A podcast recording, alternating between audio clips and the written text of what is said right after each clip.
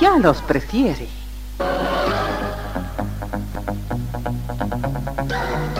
Somos RTC, la primera emisora deportiva del país.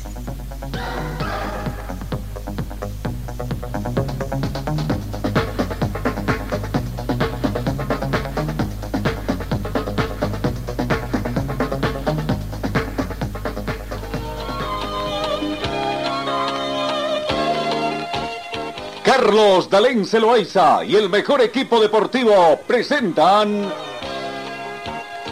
Pregón Deportivo, la información más completa en el ámbito local, nacional y mundial. Pregón Deportivo.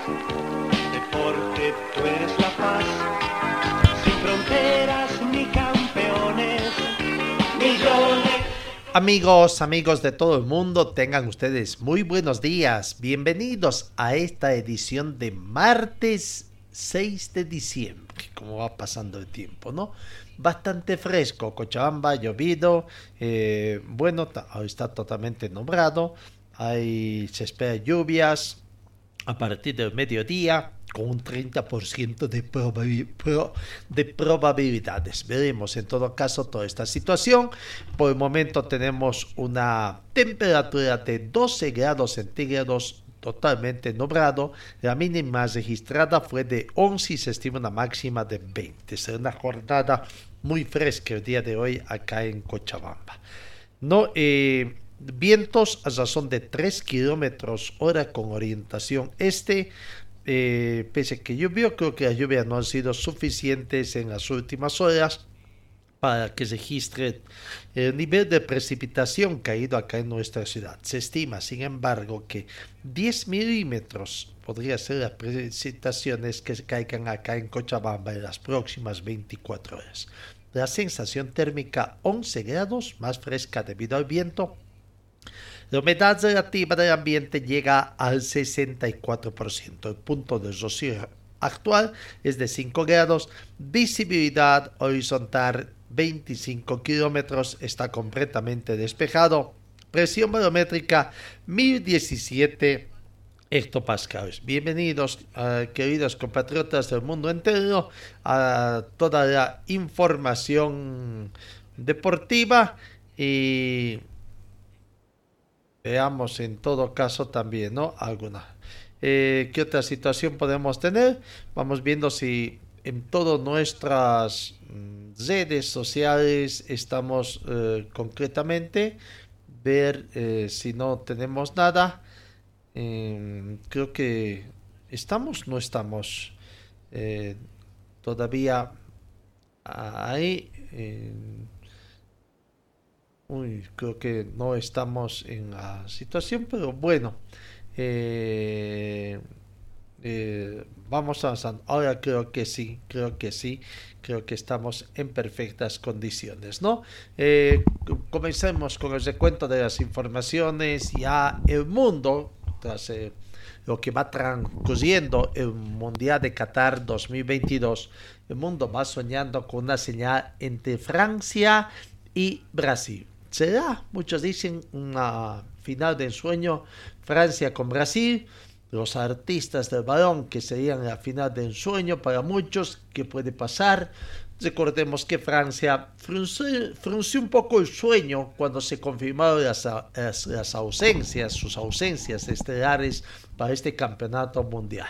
No, dos columnas del medio campo francés, Paul Pogba y N'Golo Kanté, que se perdían el mundial y en ella ya en las vísperas también mundialistas la noticia de que también se perdería Karim Benzema, el mejor jugador francés de los últimos 15 años, largamente exiliado de Les Bruce por el escándalo legal con Mateo Balbuena. Bueno, su regreso en la Eurocopa el año pasado no se tradujo en nuevos éxitos para los galos, ya habían demostrado que podían ser sin él en Rusia.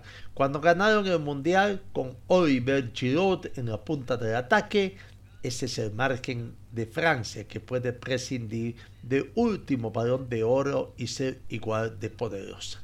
No, bueno, eh, eh, falta todavía de que Francia y Brasil pasen sus escollos que tienen en cuartos de final y las tienen bastante difícil. Francia por una parte frente a Inglaterra y Brasil frente a Argentina. Un clásico sudamericano que parece que se va a jugar eh, en instancias de semifinales para y tratar de ingresar. Pero habrá que ver todavía si esta situación va a ser, ¿no? Porque Argentina con Messi tienen razones para soñar. Ganar el Mundial de Qatar 2022 es posible, es más posible que nunca. Los argentinos han buscado las coincidencias en todas partes, quieren ser campeones del mundo, como dice la afamada canción, que ya compitieron en Manda y el Diego en el cielo lo podemos ver, con Don Diego y la Tota alentando a Lionel, y siempre encuentran el modo de hacer encajar la realidad de su sangre. Si Quilmes lanzó el comercial sobre las cámaras aplicables al Mundial actual, la estadística también hizo lo suyo para fomentar el deseo de alzar el trofeo en Qatar 2022, ¿no?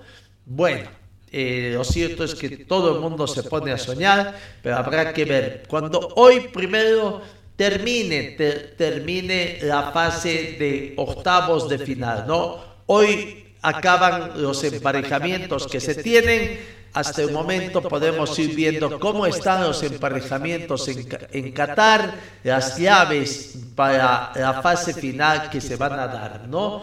Hoy a las 11 de la mañana, Marruecos con España, Marruecos va a probar a la difícil selección eh, española. ¿No? El partido será en el Estadio Ciudad de la Educación, arbitraje del argentino Fernando Zabayapini a las 11 de la mañana, hora boliviana. De ahí saldrá otro, otro que, mm, equipo, otra selección que pasa a cuartos de final. y aguardará su rival para que saldrá en horas de la tarde de partido entre Portugal y Suiza. 3 de la tarde, Portugal con Suiza, Suiza con Portugal en el estadio Losali arbitraje de César Ramos, árbitro mexicano. Son los dos últimos partidos de esta jornada para tener ya estas llaves que están acá confirmados. Países Bajos con Argentina, por orden que van a ir jugando, ¿no? El viernes en las, a las 11 de la mañana. El partido posteriormente entre Croacia y Brasil el viernes y los ganadores de estas se estarán enfrentando ya en el transcurso de la próxima semana. Mientras tanto, también ya tenemos eh, la llave entre, de cuartos de final que se va a disputar el sábado entre Inglaterra y Francia. Y aguardando hoy la otra llave de cuartos de final que repito que saldrá de partido de los partidos, los ganadores de los partidos Marruecos con España y Portugal con Suiza. Así va avanzando el Campeonato Mundial Qatar 2022 prácticamente viendo. Pero bueno, sigamos, vamos con Qatar y hemos comenzado y vamos a ir viendo Ayer, ayer en horas de la mañana se dio el partido Japón y Croacia, un bonito partido donde van demostrando que los asiáticos van superando. Y vaya sorpresa, estaba ganando Japón por un tanto contra cero, gol compartido por Maeda ante asistencia de Yoshida, ¿no? Eh, ganaba, ganaba el equipo bueno, bajamos, creo que teníamos un poquito de eco, bajamos. Eh, ahora sí, eh, ganaba Japón, decía a los 43 minutos de la primera parte, vaya sorpresa Japón para los equipos asiáticos, selecciones asiáticas, estaba presente el marcador y hasta ahí alcanzaba la clasificación. El primer tiempo terminó con ese marcador un tanto contra cero. El minuto 55, 10 minutos de la segunda parte, 55 del encuentro Perisic, asistencia de Lobren para el empate transitorio que al final terminaría empatado. No solo con ese marcador de Japón 1, Croacia 1, no solo con ese marcador decía a término de los 90 minutos, sino también en el alargue de 15 minutos por lado. 120 minutos de juego y no habría nada. Habría que llegar a la definición de penales y allá lastimosamente los nipones no pudieron, no demostraron un poco de ineficacia que tenían para convertir goles y la mayor experiencia de los croatas.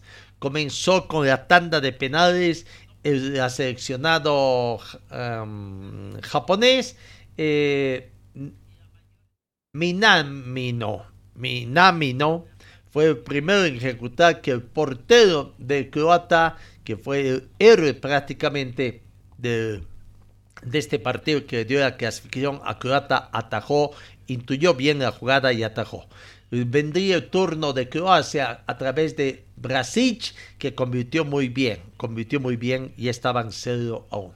Venía la segunda uh, ronda de penales. Mitoma volvió también a fallar. Cambió de lado y el portero de Croacia también, también logró detener la misma, ¿no? Y eh, Brosenic convertiría la segunda para, ah, no, Uh, convirtió, sí, convirtió el segundo tanto y estaba 2 a 0 ya. Después eh, la tercera donde eh, Asano, Asano para Japón convertía el primer penal y Ribaja le ponía un poquito de emoción, masaba, masaba prácticamente el penal y ponía la serie 1 para Japón, 2 para Croacia vendría lo que podría ser el empate transitorio. Yoshida, pero volvió a amasar lastimosamente tercer penal contenido por el portero de Croacia. Y bueno, la pesadilla ya para el equipo japonés, ¿no? Porque Pasadic convertiría el tercer tanto en la cuarta ejecución. Eh, tres penales masados hasta ahí para Japón, uno convertido. Y la cuarta ejecución para Croacia. Pasadic convertiría el cuarto penal para poner 3 a 1 el marcador. Tres ejecuciones eficaces para Croacia, uno más dado y con eso prácticamente terminó terminó el partido dando con clasificado al equipo de Croacia, ¿no? Que Croacia que pasó a la siguiente fase y aguardaba a su rival que saldría del partido entre Corea y Brasil. No, ah, bueno, entre Corea y Brasil. Ahí está, terminamos el partido con la mm, victoria de Croacia que terminó. No vamos a lo que fue un baile prácticamente. Apareció el Gran Brasil. Terminó eh, ganando por goleada, le faltó un, solo tiempo de partido, dirán algunos, para que Brasil venciera a Corea del Sur por cuatro tantos contra uno. Temprano comenzó eh, el desarrollo, por eso decía, pasó un solo tiempo para que Brasil muestre su poderío. A los siete minutos, Junior ante, ante asistencia de Neymar abriría el primer tiempo. En la segunda, ya el segundo tanto fue obra de Neymar. Un penal sancionado también por el VAR y Neymar em, convirtió el penal en gol para el segundo tanto de Brasil. 13 minutos ganaba Brasil ya Corea del Sur por dos tantos contra. En el minuto 9, Richardson, que buscó, que buscó eh, muchos goles ayer, con asistencia de a Silva, convertiría el tercer tanto. Minuto 36, Paqueta, asistencia de Junior para el cuatro tanto contra cero en la goleada. Ampliamente ganaba Brasil, hacía lo que quería. Con ese marcador de cuatro tantos contra cero terminó el primer tiempo. Eh, en la segunda parte, en el minuto 76, Park descontó para Corea del Sur, un poquito para tratar de aliviar. Se quedó ya Brasil un poco como que ya dosificaba energía. Ya comenzaba a hacer algunos cambios también el técnico Tite. Incluso lo cambió al portero, ¿no? Cambio de porteros para que jugaran todos, ¿no? y sorpresivamente durante varios minutos del partido se quedó. Cuando se pensaba que primero en salir al término del primer tiempo podría haber sido Neymar para seguir cuidándolo, eh, pero bueno, seguramente necesitaba también algunos minutos más de juego. Así lo consideró el técnico Tite y se quedó y después vino el cambio para eh, ya refrescar un poquito a la gente de este. Bueno, así quedó el, partido.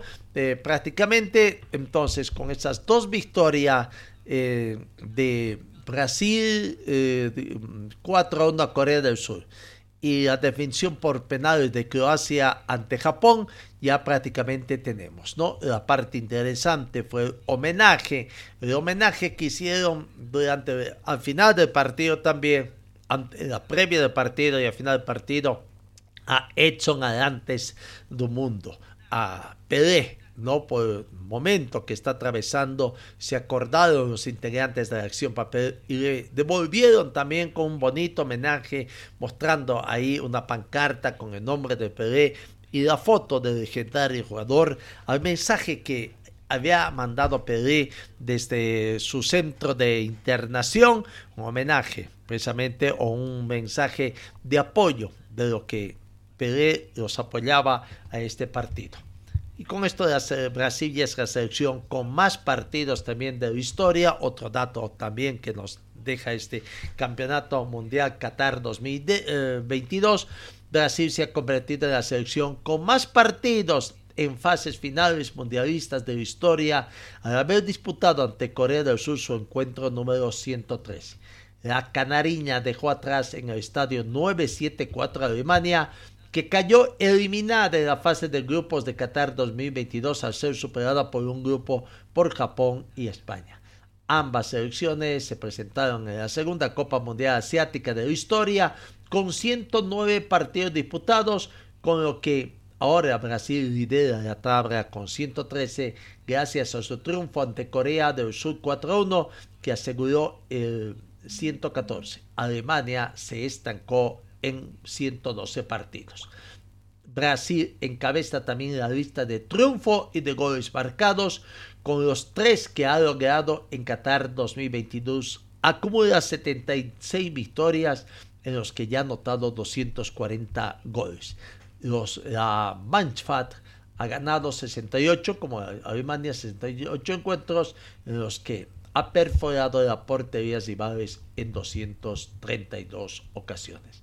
Argentina, clasificada también para cuartos de final, ha escalado a la tercera posición con 85 encuentros disputados, dos más que Italia que se quedó fuera en su segundo mundial consecutivo. Y así poco a poco se van perdiendo o se van perdiéndose algunos récords, superando en todo caso quiero decir de esta situación. ¿No? Así que bueno, Hagamos una pausa para después seguir con más detalles del Campeonato Mundial Qatar 2022 y otras informaciones en el deporte nacional. Señor, señora, deje la limpieza y lavado de su ropa delicada en manos de especialistas. Limpieza de ropa Olimpia.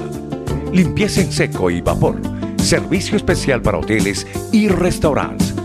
Limpieza y lavado de ropa Olimpia Avenida Juan de la Rosa, número 765, a pocos pasos de la Avenida Carlos Medinaceli. Limpieza y lavado de ropa Olimpia. ¡Qué calidad de limpieza!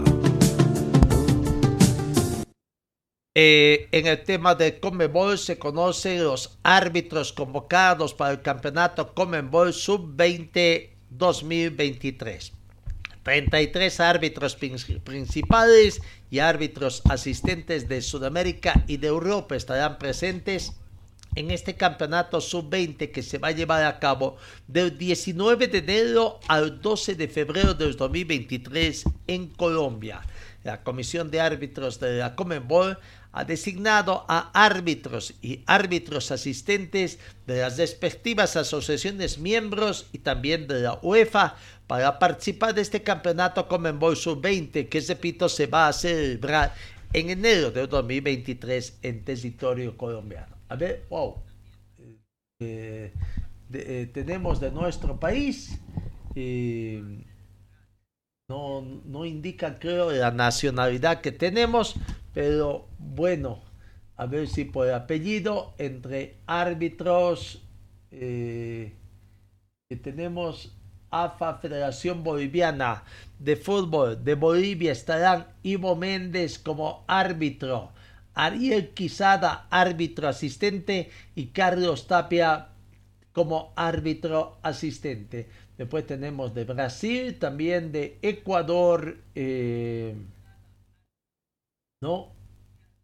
Eh, Federación Ecuatoriana, Asociación Paraguaya, eh, de Portugal, de, Euro, de Uruguay y de la Federación Venezolana, ¿no? Asociación Paraguaya también.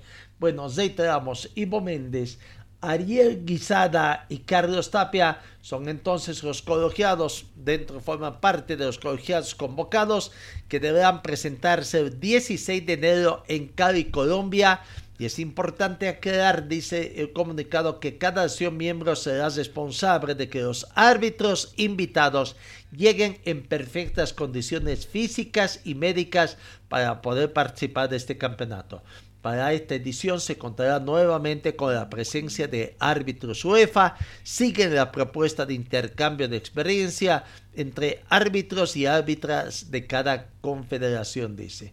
Bueno, así que ahí está este campeonato que se va a realizar en, en Colombia, eh, campeonato sub-20. Eh, no, eh, este es a nivel de selecciones este campeonato, no, no es, no es este. Así que, bueno, vamos a ver nuestra selección eh, sigue preparándose microciclo en la ciudad de, de, de, Santa Cruz, ¿no? Y le deseamos suerte, el microciclo que se realizó. Vamos, sigamos, volvemos a lo que es el campeonato. Eh, ha dimitido el director de la selección de Alemania, de la selección de Alemania. ¿no? Eh, mientras tanto, el seleccionador alemán Hansi Frick expresó hoy su pesar por las denuncias como director del conjunto nacional de Oliver Bierhoff, materializadas a raíz de la eliminación en Qatar y ante la cumbre convocada para mañana por la Federación Alemana de Fútbol, a mi equipo y a mí no será difícil llenar el vacío que deja Oliver, tanto personal como técnicamente, afirmó Frick en un comunicado defendido por la web por la Federación Alemana de Fútbol. Nuestra colaboración ha estado siempre rodeada de lealtad, espíritu de equipo y trabajo, proseguía el texto. Bielfoff, director de la selección alemana desde hace 18 años, ha comunicado su denuncia ayer, cuatro días después de la desastrosa eliminación en la fase de grupos que Alemania compartía con España, Japón y Costa Rica. Bueno, comienzan a rodar cabezas en selecciones, ¿no? En las selecciones eh, de Alemania. Ayer también un muy bonito gesto. El técnico de Japón, el técnico de Japón eh, prácticamente también eh, hacía un gesto, un ademán, ¿no? De despedida prácticamente. De, que se ya daba ya prácticamente eh, se despedía también de la afición deportiva de todos modos, ¿no? A un principio y bueno, la situación se va Mm, poniendo ya de despedida. Aquí está la imagen que se está haciendo viral a través de las redes sociales. Y cuánta educación, cuánto de buenos modales nos enseñó la selección nipona. Eh, haciendo limpieza con los hinchas presentes en los diferentes escenarios y posteriormente que se dio esa situación, ¿no? Eh, que fecundió ese ejemplo y ahora eh, la despedida, ¿no? Con ademán de agradecimiento eh, y la verdad que también Asia va demostrando que va superando. Bueno, ahora es el turno de, poner fin a la fase de octavos de final.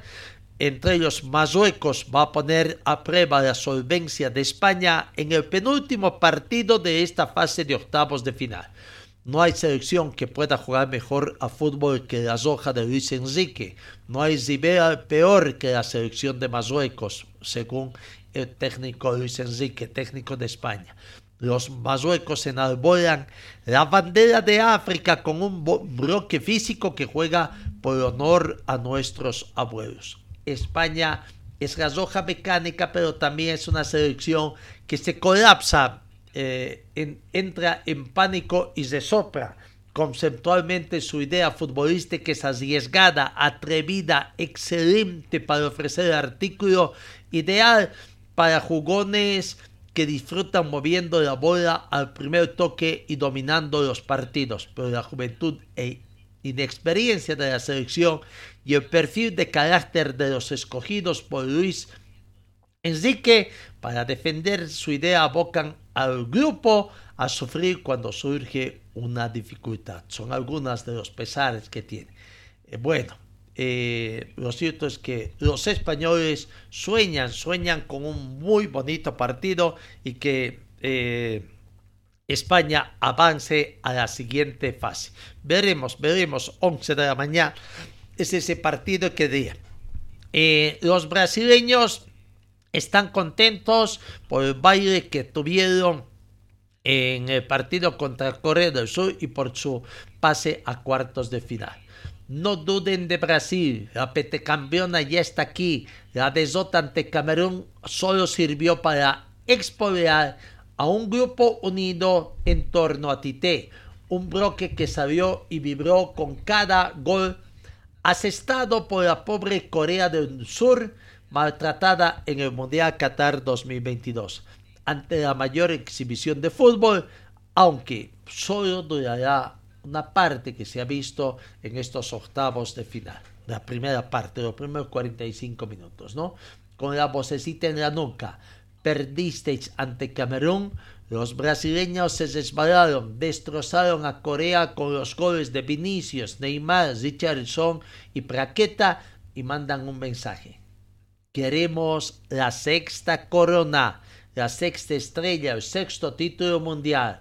Los de Tite, que acabaron bailando al son de su equipo, despejó todas las dudas de las desotas ante Camerún, que apenas medía parte en el vestuario de Brasil, que tenían claro que la desota contra los africanos era una simple llamada de atención, una forma de quitarse la presión de la primera desota sin que ésta se tuviera consecuencias nefastas como en los tres últimos mundiales y respondieron con el fútbol más bonito y vistoso que se ha apreciado en el torneo desde el 7 a 0 que se cometió España a Francia. Brasil ilusiona, ilusiona, pero lastimosamente en la próxima fase, en semifinales, si es que sortea bien su pase ante Croacia, tendrá que enfrentarse ante un duro rival, sea Argentina o sea eh, Países Bajos, ¿no?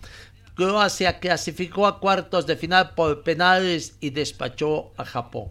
Bueno, la única forma que tuvo Croacia para superar a quizás la mejor selección de Japón de la historia y para conseguir el pasaje a cuartos de final del Mundial fue en la tanda de penales. El primer partido que llegó a estas instancias en Qatar y gracias al portero Lubakovic el gigante héroe de los balcánicos que tapó, reiteramos, tres de los cuatro penales que se lanzaron después de que del empate 1 a 1 en 120 minutos de juego.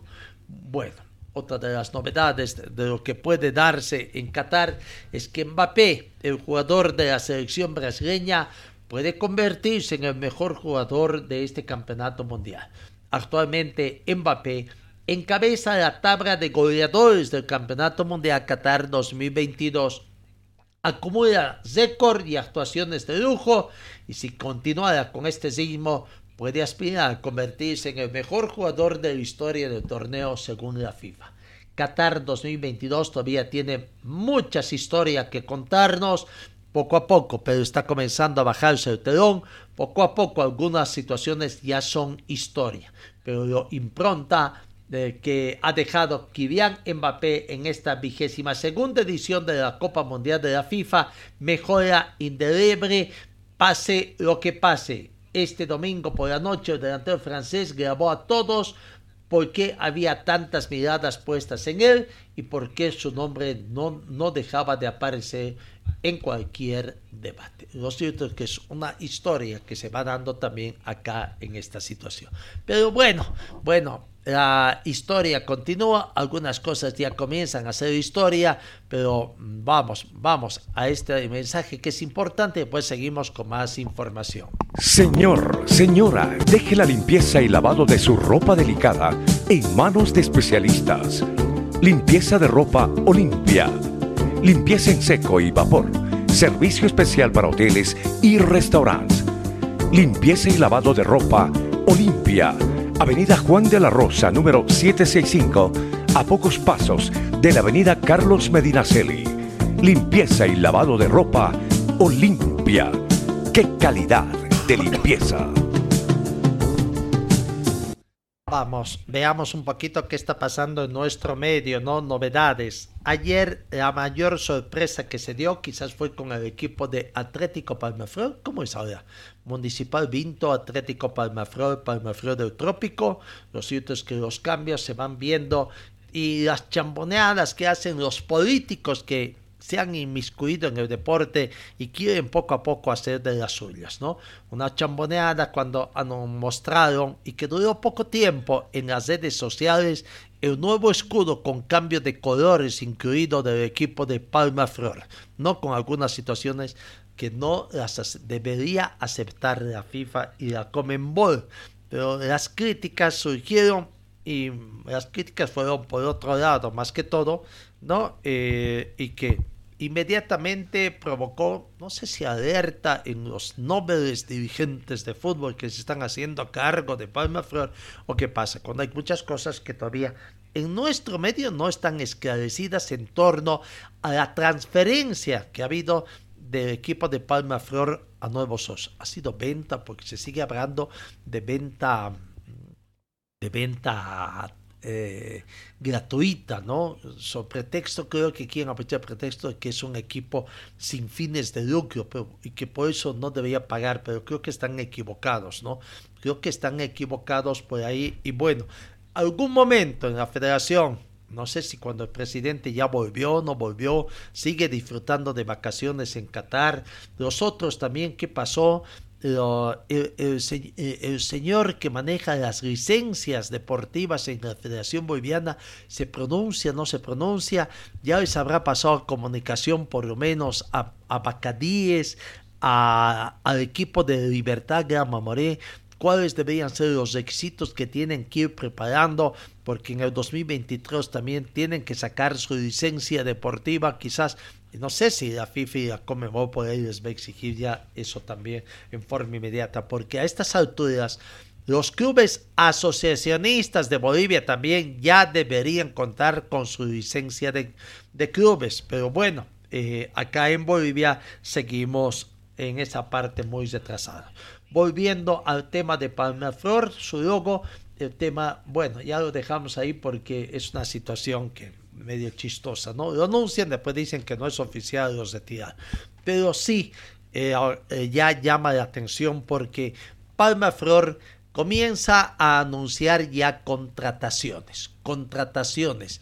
Dicen que hay un técnico. Por una parte, se habla de que el 3 de enero, de aquí a menos de un mes ya, comenzaría su pretemporada. El equipo de Palmaflor, incluso ya tendrían técnico determinado, no sé si ya lo contrataron o, ya hicieron los primeros contactos, pero a través de las redes sociales también Palmaflor cambió de página también a través de su nueva página de a conocer que el técnico argentino Daniel Brizuela, de 54 años, tiene la escuela ciberpratense, estuvo allá trabajando y sería hombre entonces. Aquí está la palabra del futuro nuevo técnico de Palma Flor, Daniel Brizuela, él comunicando precisamente su vinculación al equipo cochabambino. Soy Daniel Brizuela, quiero enviar un saludo a toda la gente de Villa Tunari y al gran líder sudamericano Evo Morales. Es un placer y un honor para nosotros poder formar parte de este proyecto integral del Club Palmaflor. Creemos y consideramos que no solamente hay que trabajar el fútbol profesional, sino también en todo el fútbol infanto juvenil.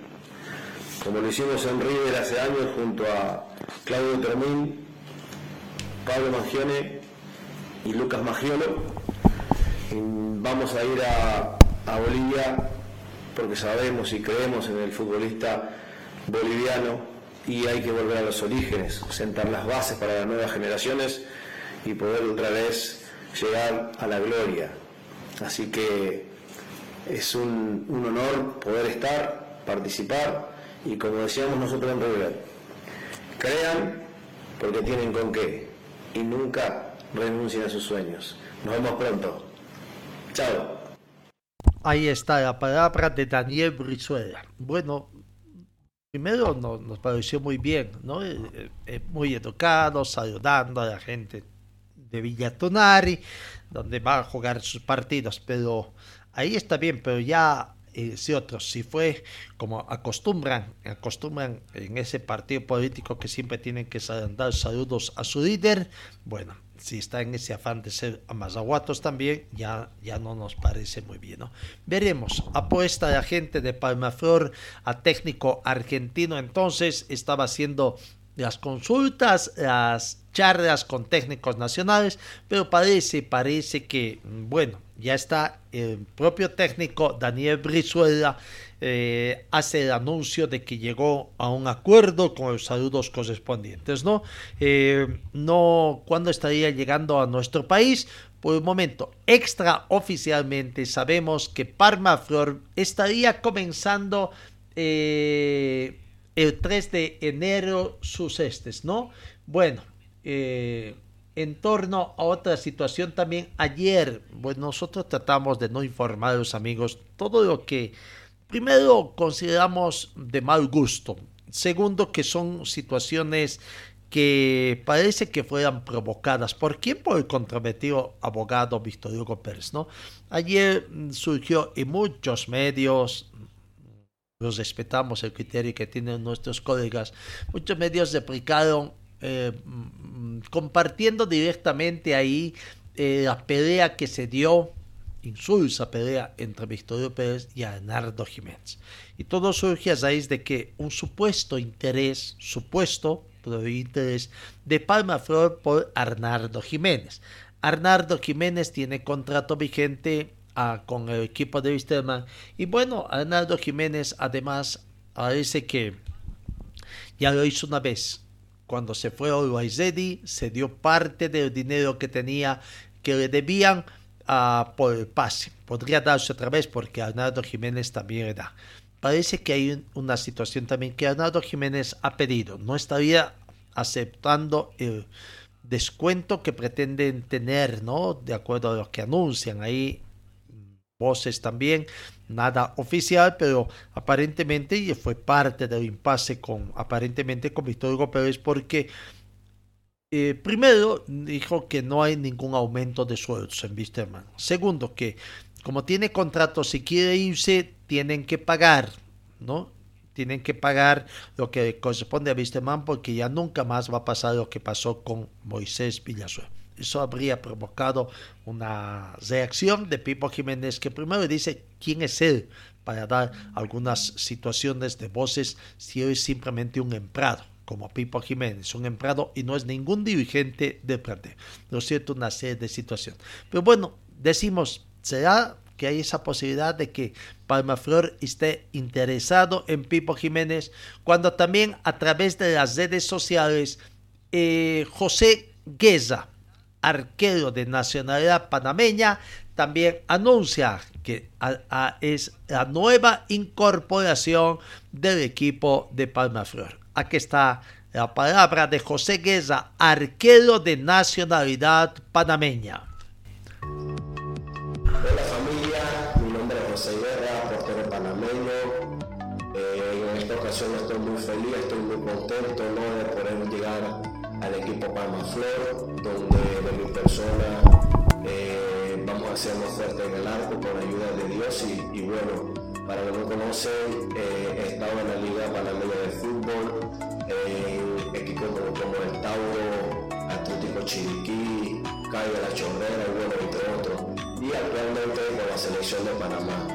Eh, espero verlos pronto, con la ayuda de Dios, bendición.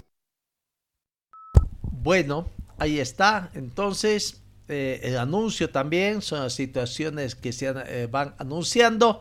Eh, también a través de las redes sociales se ha anunciado a Gilbert Álvarez, ya le da la bienvenida Palma Flor a Gilbert Álvarez como nuevo jugador del equipo de, de, Palma Flor. ¿No? Eh, eh, bueno, ¿qué más tendríamos que decir de Palmaflor? Por el momento lo que está anunciando Palmaflor es el tema de eh, las altas de jugadores. A ver, ¿qué, ¿qué, novedades tenemos en el Palmaflor hasta el momento? De acuerdo, de acuerdo a los anuncios. No, bueno, el portero panameño José Carlos Gueza. Eh, Zamón Coronel, lateral derecho, también paraguayo, que estaría llegando. Eh, Mauricio Cesano, delantero, y Gilbert Álvarez, también delantero, que sería. Se habla, se habla de que eh, Pablo Lima vendría de préstamo, aparentemente del Club Bolívar. Leonardo Vaca de que, bueno, de, aparentemente pasaría de Aurora a Palmaflor. Eh, no están en negociaciones. También hay negociaciones de Pablo Pedraza eh, para que se quede y Wesley da Silva, ¿no? Serían dos otros jugadores extranjeros que están. Veremos. Pero por el momento Palmaflor es el equipo cochambino que más noticias ha hecho en a esta situación con, con, con incertidumbre qué va a pasar. No eh, eh, el nombre de Club Municipal Vinto. Con esto ya lo entierran prácticamente el viejo nombre que tenía el perfil Municipal Vinto. Recordemos, el tema de eso también, cómo va pasando el cambio de, de domicilio legal de, de, Vinto ya pasó a, a, a Quillacollo y de Quillacollo ahora será hasta este. Bueno, cuán permitido es ese cambio de domicilio legal. Una cosa es que quieran jugar en un escenario, eso ya sabemos, en Bolivia no hay problema. Pero para copas internacionales va a tener algunas restricciones. Palmaflor ya lo decimos cuando tenga que ver, no puede en reglamentaciones. No sé si en la fase de, en la fase de en la boliviana, simplemente la opción de boliviano se van a permitir, pero bueno, eh, son pronunciamientos que tiene que tener primero la Federación Boliviana, aunque ya sabemos, seguramente va a ser consulta, como todo consulta, consultan a la Comenbol y veremos qué respuesta les dará la Comenbol. Bueno, creo que eso es por el momento de las novedades que tenemos.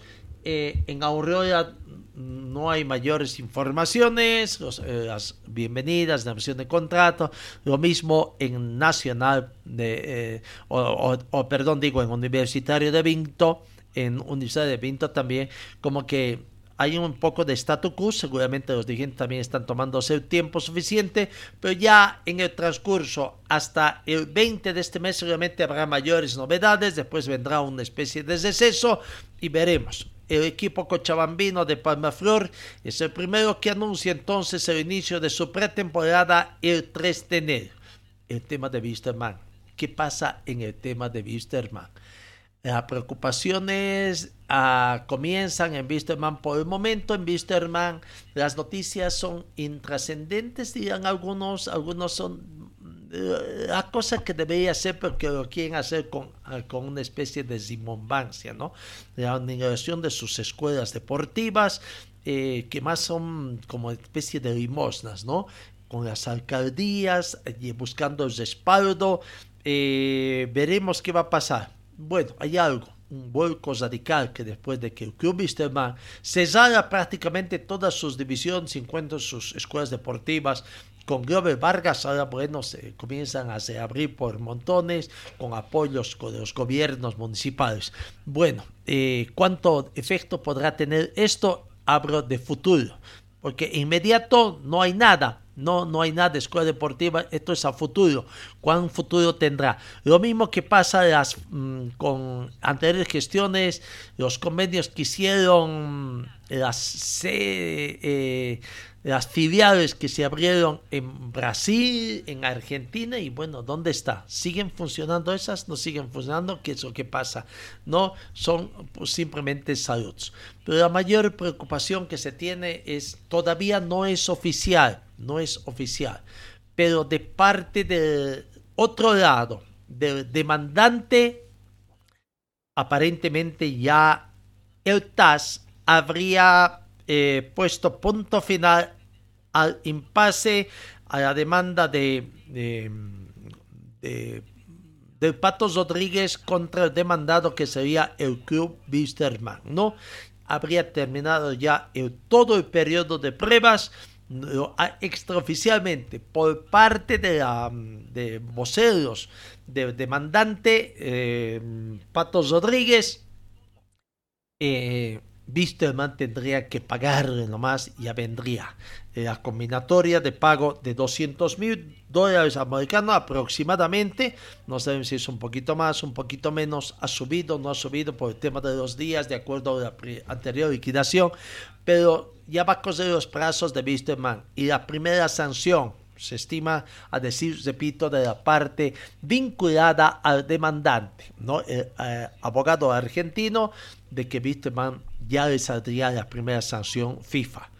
El impedimento de habilitar jugadores eh, para la próxima temporada y veremos por cuántas, cuántas temporadas más. Serán dos, tres demandas. Eh, habrá que, que ver esa situación. Bueno, hay que esperar los días. Será en esta semana, en los días de esta semana que se dé esa información a través de la FIFA. Ya saldrá, veremos qué es lo que va a contener. Eso por una parte. Y por otra parte, ayer también, bueno, ya hace algunos días se había anunciado de que Wisterman iba a contratar a un jugador brasileño.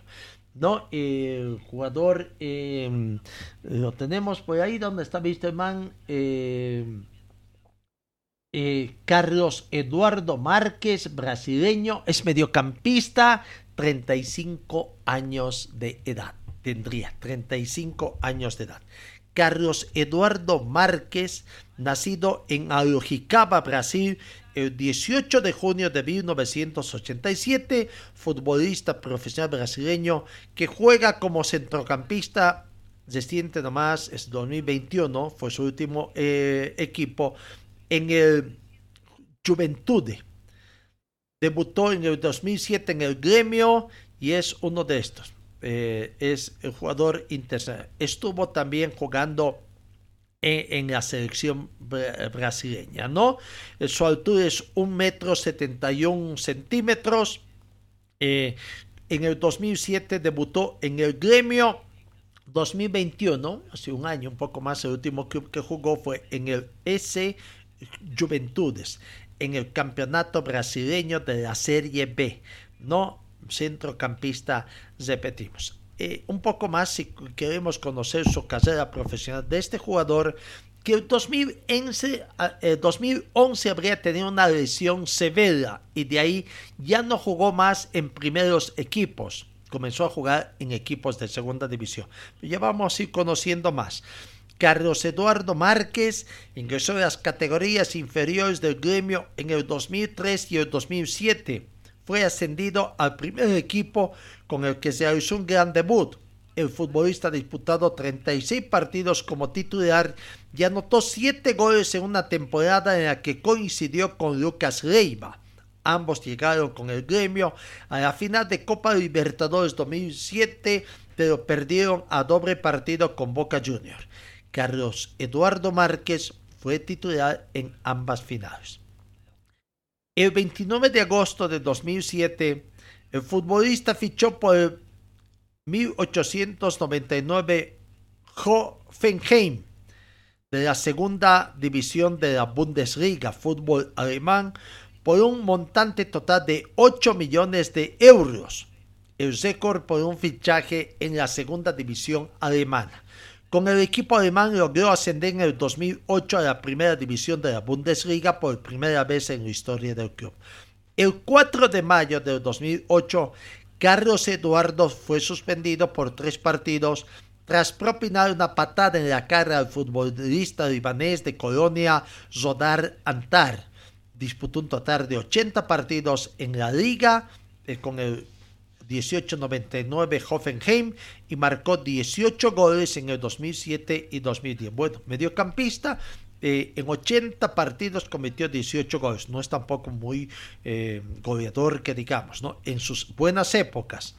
En agosto del 2010, tras su buena actuación en el equipo alemán, el Zubin Kazan ruso pagó 20 millones de euros al club alemán por su fichaje y un contrato de cuatro años. En noviembre del 2010, cuando solo llevaba disputado seis partidos en el Zubin, el futbolista sufrió una grave lesión de rodilla. A comienzos del 2012, durante la preparación de Zubin en Turquía, a causa de la pausa invernal en la Liga Rusa. Carlos Eduardo Márquez reapareció en un partido amistoso pero volvió a decaer de su larga lesión. El entrenador de Zubin, Kurban Berdiev, reconoció su error al arriesgar en el regreso del jugador a los terrenos de juego. No, después, en enero del 2013, el medio ofensivo es nuevo jugador de Flamengo. Vuelve al fútbol brasileño, llegó un acuerdo con el Zubin Kazan para su llegada a la entidad rojinegra junio del 2014. Bueno, en la selección nacional, en la selección brasileña, el 27 de octubre del 2009, Carlos Eduardo fue convocado por primera vez a la selección absoluta de Brasil y nunca más después de ahí, porque después vino su lesión. ¿No? Bueno, eh, ¿qué más podemos decir? Eh, eh, del jugador eh, de, su lesión que tuvo. Eh, veremos en todo caso eh, no el jugador mm, de el perfil que tenemos. Bueno, ha estado jugando en equipos de segunda división prácticamente después de su lesión, que es lo que interesa, ¿no? después de su lesión. El 2000 2010-2011 en Zubin Kazan, donde se lesionó. Eh, al Flamengo en 2012-2013. Volvió a Zubin Kazan 2013-2014 por el fin del préstamo. Después 2015 ya como jugador libre se estuvo en el Atlético Mineiro 2015-2016, en el Vitoria 2017-2018, en el Paraná 2017-2018 en jugador calidad de jugador libre. Estuvo por Coritiba Fútbol Club 2018-2019. El 2018-2019 tuvo un descanso también. Después no, no tuvo equipo. Después del Coritiba. Estuvo en el Juventude 2018-2020. En el Brasilense Fútbol Club 2020-2021. 2021-2022 pues, aparentemente retirado o querrá venirse a jugar aquí en eh, a Bolivia, ¿no?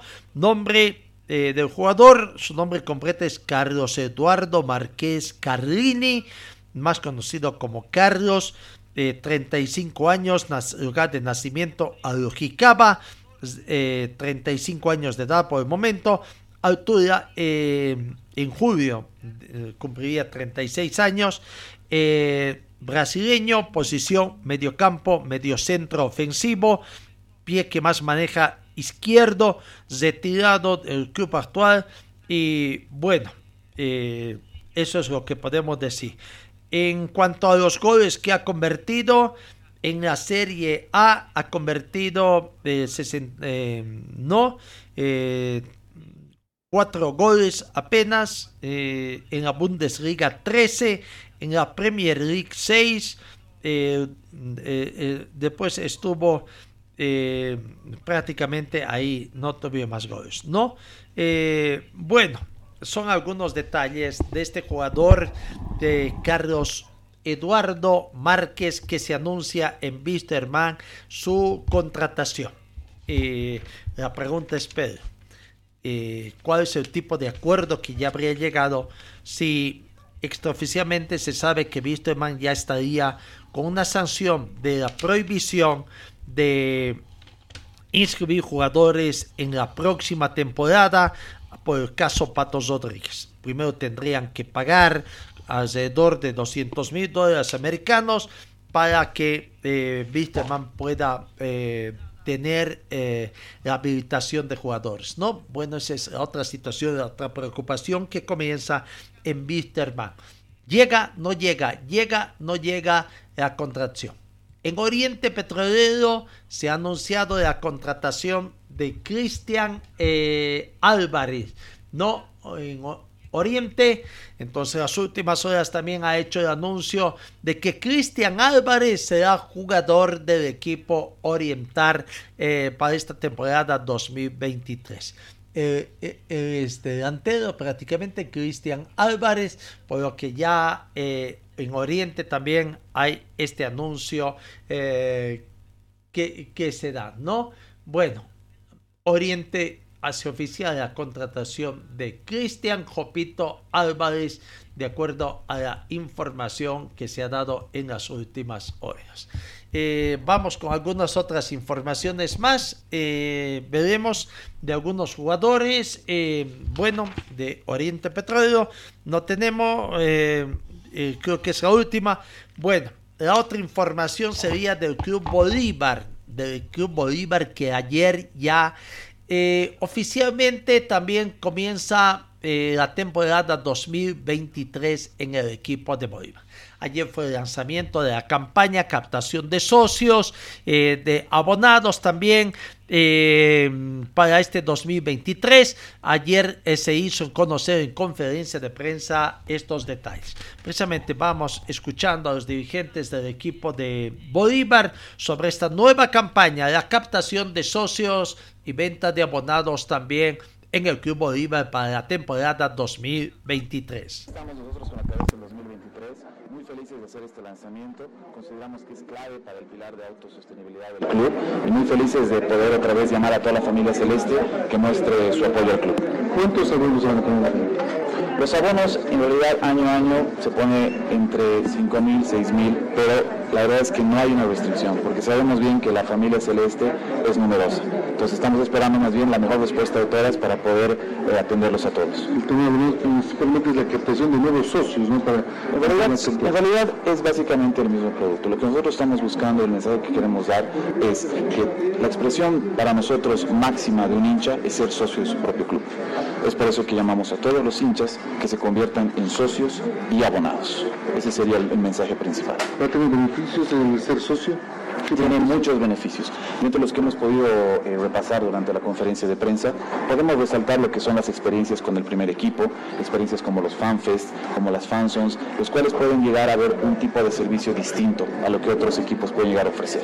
Al mismo tiempo queremos implementar, obviamente, un plan de beneficios con nuestros sponsors para que vayamos maximizando el valor que los socios pueden ir recibiendo, así como los sorteos que generalmente hacemos durante el año y sorteos especiales como poder tener la posibilidad de viajar a ver a Bolívar jugar visitante de la Copa Libertadores. Un combo especial, ¿no? Para captar más socios. Sí, tenemos eh, combos distintos, el combo celeste, el combo dorado, ¿no? Que nos ayudan básicamente a que los hinchas se conviertan en socios y abonados al mismo tiempo. Gracias. Bueno, ahí está eh, algunos detalles entonces el equipo de Bolívar que comienza ya su campaña. El vicepresidente del Club Bolívar, Jorge del Solar, anunció ya el tema del inicio de pretemporada la próxima semana, el 12 de diciembre, entonces muy tempranamente, eh, aunque no hay algún detalle, paralizarán durante las fiestas de fin de año esta pretemporada o estarán en concentración cesar. Bolívar entonces anuncia ya el inicio de pretemporada eh, de los jugadores. En los siguientes días llegaría también el nuevo técnico Beñá San José. Un, torneo apretado, entonces se planea comenzar el 22 de enero, ojalá que se mantenga esa fecha, pero bueno, ustedes saben que siempre los comienzos de los torneos son muy complicados acá, ojalá que las deudas de los clubes no impidan que, partamos bien, así que ojalá que partir los días, pues un poco el plan original. Viendo la fecha también es importante para ustedes porque van a tener calendario internacional. Por supuesto, nosotros comenzamos ya la Copa Libertadores, creo que la primera semana de abril, pero otros equipos comienzan en las últimas semanas de enero, por ejemplo, los que juegan la Pro Libertadores y Sudamericana creo que en febrero, así que va a ser importante para todos que se pueda comenzar lo antes posible dentro de eso. También de manera que tenemos muchas fechas fijas, muchas fechas de selección, así que tenemos que armar un calendario que nos pueda ayudar a todos. Porque ¿qué los legalistas en toda Bolivia y hoy le, le va a tocar visitar a Bolivia, Pando, Beni, teniendo que los hinchas de Bolivia en esos eh, sectores del país puedan emocionarse con el club ahí en esos estadios? Seguro, seguro que ha sido una una buena oportunidad que tanto cinco equipos de Beni y de Pando nos da pena por universitario, pero bueno, eso es lo que pasa en el fútbol, ya tendrán chance de volver a subir y creo que como dices va a ser una gran oportunidad, hemos tenido la, la chance de jugar en Pando un partido amistoso, me acuerdo gente, también en 2009 con los campeones en Trinidad que estaba lleno de futbolistas, eso va a ser así otra vez, va a ser un gusto poder estar en Trinidad y en Cobija pronto.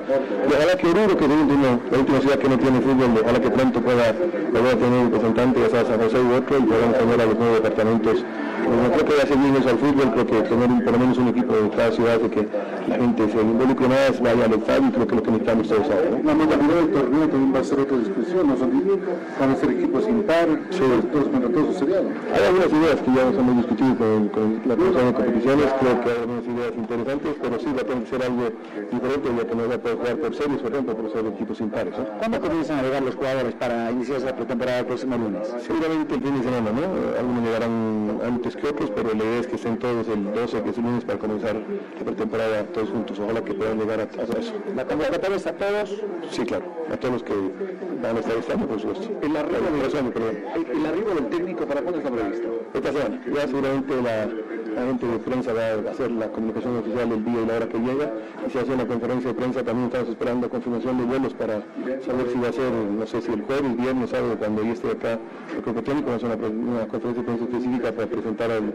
al cuerpo técnico y ahí podemos hablar un poco más de fútbol y algunos detalles más que todavía no podemos. ¿La continuidad No hay ni número exacto, es, estamos hablando, es un, como decía, está, es un rompecabezas de jugadores que tenemos que armar y en función cuando tengamos todo listo, de acuerdo al presupuesto que tenemos también, vamos a poder saber, pero no hay un número exacto, más dos menos dos, no, más diferencia. Jorge, la continuidad de la, en, el cuerpo técnico de Bolivia depende de Beñat San José, él arma su cuerpo técnico. Sí, pero ya Vladimir Soria es un activo del club, es un, está con nosotros muchísimos años y no le veo ninguna opción de que eso cambie. Vamos a esperar a que llegue Beñat como técnico para estructurar un poco las responsabilidades de cada quien, pero seguramente Vladimir va a tener mucho que hacer con nosotros. ¿Sigue habiendo ofertas por jugadores de Bolivia para que salgan al exterior y otros equipos? En este momento no, pero sé bien el club de pase ni siquiera está abierto. El club de pase se abre en el mundo entero a partir de ahora. Estamos en pleno mundial, ahorita la, todo el fútbol internacional está enfocado en el mundial. Cuando acabe empezará un poco ya el golondrineo y en enero comienza el libro de pases, así que por ahora no tengo nada, pero nunca descartamos que llegue en algún momento, ¿no? La palabra de Jorge del Solar, ¿no? Dirigente del equipo de Bolívar. Eh, bueno, sí, es razón. Recién los primeros días del próximo año de 2023 se abre la apertura del libro de pases, ¿no? donde podrán eh, fichar las nuevas contrataciones de los diferentes clubes. Por el momento Bolívar comienza la pretemporada, eh, llega Peñat San José en el transcurso de los siguientes días para eh, ya comenzar a diseñar lo que sería el equipo. La meta final es el 2025, cuando Bolívar esté festejando prácticamente su centenario. Señor, señora, deje la limpieza y lavado de su ropa delicada en manos de especialistas. Limpieza de ropa Olimpia. Limpieza en seco y vapor. Servicio especial para hoteles y restaurantes. Limpieza y lavado de ropa Olimpia. Avenida Juan de la Rosa, número 765, a pocos pasos de la Avenida Carlos Medinaceli. Limpieza y lavado de ropa Olimpia. ¡Qué calidad! de limpieza. Vamos ingresando en la recta final de nuestro trabajo. Vamos reiterando hasta el momento los cuartos de final. Partidos en llave de cuartos de final que ya están prácticamente eh, confirmados de acuerdo. El viernes 9 de diciembre, 9 de la, 9 de la mañana, hora boliviana, en el estadio Educación City, Educación Ciudadana, Brasil con Croacia se estarán eh, enfrentando. Después, ese mismo día, viernes 9 de diciembre, en el estadio Luxay, Países Bajos con Argentina. El partido está para las 3 de la tarde, hora boliviana, ¿no? Países Bajos con Argentina. Y de esas dos llaves, eh, ¿no? Países Bajos, Argentina, Brasil, Croacia, los ganadores se enfrentan en instancia de semifinales. El sábado, el segundo último día de partidos de cuartos de final, la primera llave confirmada es entre Francia e Inglaterra, que estarán jugando en el estadio Al Bayat a las 3 de la tarde del sábado 10 de diciembre. No, hoy se conocerá eh, al último, prácticamente la última llave, eh, la última llave que, eh, de cuartos de final cuando estén enfrentándose no, a los ganadores del partido entre Marruecos y España y Portugal con Suiza, ¿no? Es la única llave que falta confirmar que saldrá de los ganadores de los dos partidos de hoy en horas de la mañana. Bueno, eh, en otra situación que podemos indicar la controversia que existe también en torno a, al pase de Cristiano Ronaldo, ¿no? Cristiano Ronaldo. Dicen que jugaría en Al Nazar a partir del primero de enero el portugués habría cesado definitivamente su acuerdo porque va a ingresar unos 200 millones anuales que lo convertiría en el deportista mejor pagado del mundo. No, aunque por estas horas su cabeza y energía están totalmente abocadas en lo que es su participación con Portugal, veremos si hoy termina la participación de Cristiano Ronaldo y Portugal o se eh, se dilata un poquito más con cuartos de final. Pero según el diario español Marca, Cristiano Ronaldo estaría a un paso de firmar un suculento acuerdo con uno de los equipos más populares de Arabia Saudita. La rúbrica con Al Nazar sería por dos temporadas y media y el monto de la operación rondaría los 200 millones de euros por temporada, incluido su sueldo y acuerdos publicitarios. Bueno, eh, cambiará de aires posiblemente Cristiano Ronaldo, ¿no? Otra información esta curiosa es que Budweiser invitaría una ronda de cerveza si España gana el Mundial de Qatar. Budweiser, cerveza oficial de la Copa del Mundo de la FIFA 2022, regalaría una ronda de cerveza entre los aficionados que participen en una iniciativa impulsada por la marca por cada victoria de España en el campeonato que se va a disputar este próximo 18 de diciembre en el país árabe. La marca de cerveza hizo suyo el lema partido a partido que caracteriza el espíritu de lucha de los equipos que participan en el mundial y representa los valores que defienden Budweiser de no sentirse nunca y pelear por los sueños. Algunas preguntas niciosas, ¿no? Bueno, eh, amigos, creo que eh, en el panorama internacional, en Italia, el abogado Matagrassani, experto en derecho deportivo, afirmó que el Juventus afronta la investigación más grave y dura de su historia mientras espera la fecha de la audiencia por el juicio solicitado por la Fiscalía de Turín por presuntas irregularidades en sus balances 2019, 2020, 2021. Esta investigación es tal vez es peor que la de Calciopoli, porque el caso es por un delito, o sea, violación a normas bursátiles, normas empresariales y deportivas, incluye un arco de comportamientos ilícitos. Estamos obviamente ante hipótesis que no tienen precedentes, remarcó Grassani.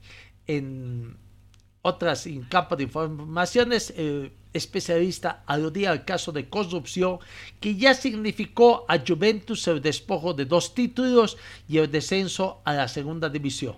Una posibilidad que según el profesional jurista puede repetirse. Juventus corre el riesgo de sufrir una multa o una penalización. No, bueno, allá en Europa se maneja. ¿Qué pasaría acá si es que nuestras autoridades realmente hicieran cumplir todo? Vaya, acá se permite todo, ¿no? Hasta transferencias gratuitas se permite acá en nuestro mundo. Bueno, en, eh, alguna otra información ya en la recta final, en el tema de automovilismo, la Comisión Deportiva de Saliente de la Federación Boliviana de Automovilismo ha hecho conocer también una citación eh, para el transcurso de las siguientes horas, ¿no? Eh, la citación abre la Comisión Deportiva Nacional. Citación. El director de la Comisión Deportiva Nacional, en aplicación al artículo 49 del Estatuto de la entidad, cita a los directores de las comisiones deportivas y técnicas de las asociaciones que conforman la FEBAD a directorio que se realizará en la ciudad de Potosí en el salón de prensa del Coliseo Ciudad de Ciudad de, de Prata, Avenida Prayer sin número el día 7 del presente, ahora a las 10 de la mañana AM. Si algún representante no lograría llegar, podrá acceder de manera virtual. Orden del día, aprobación de credenciales, informe de la reunión de la Comisión de SAD Sur, informe de resultados de las propuestas de las asociaciones, análisis y aprobación de las modificaciones para la próxima gestión.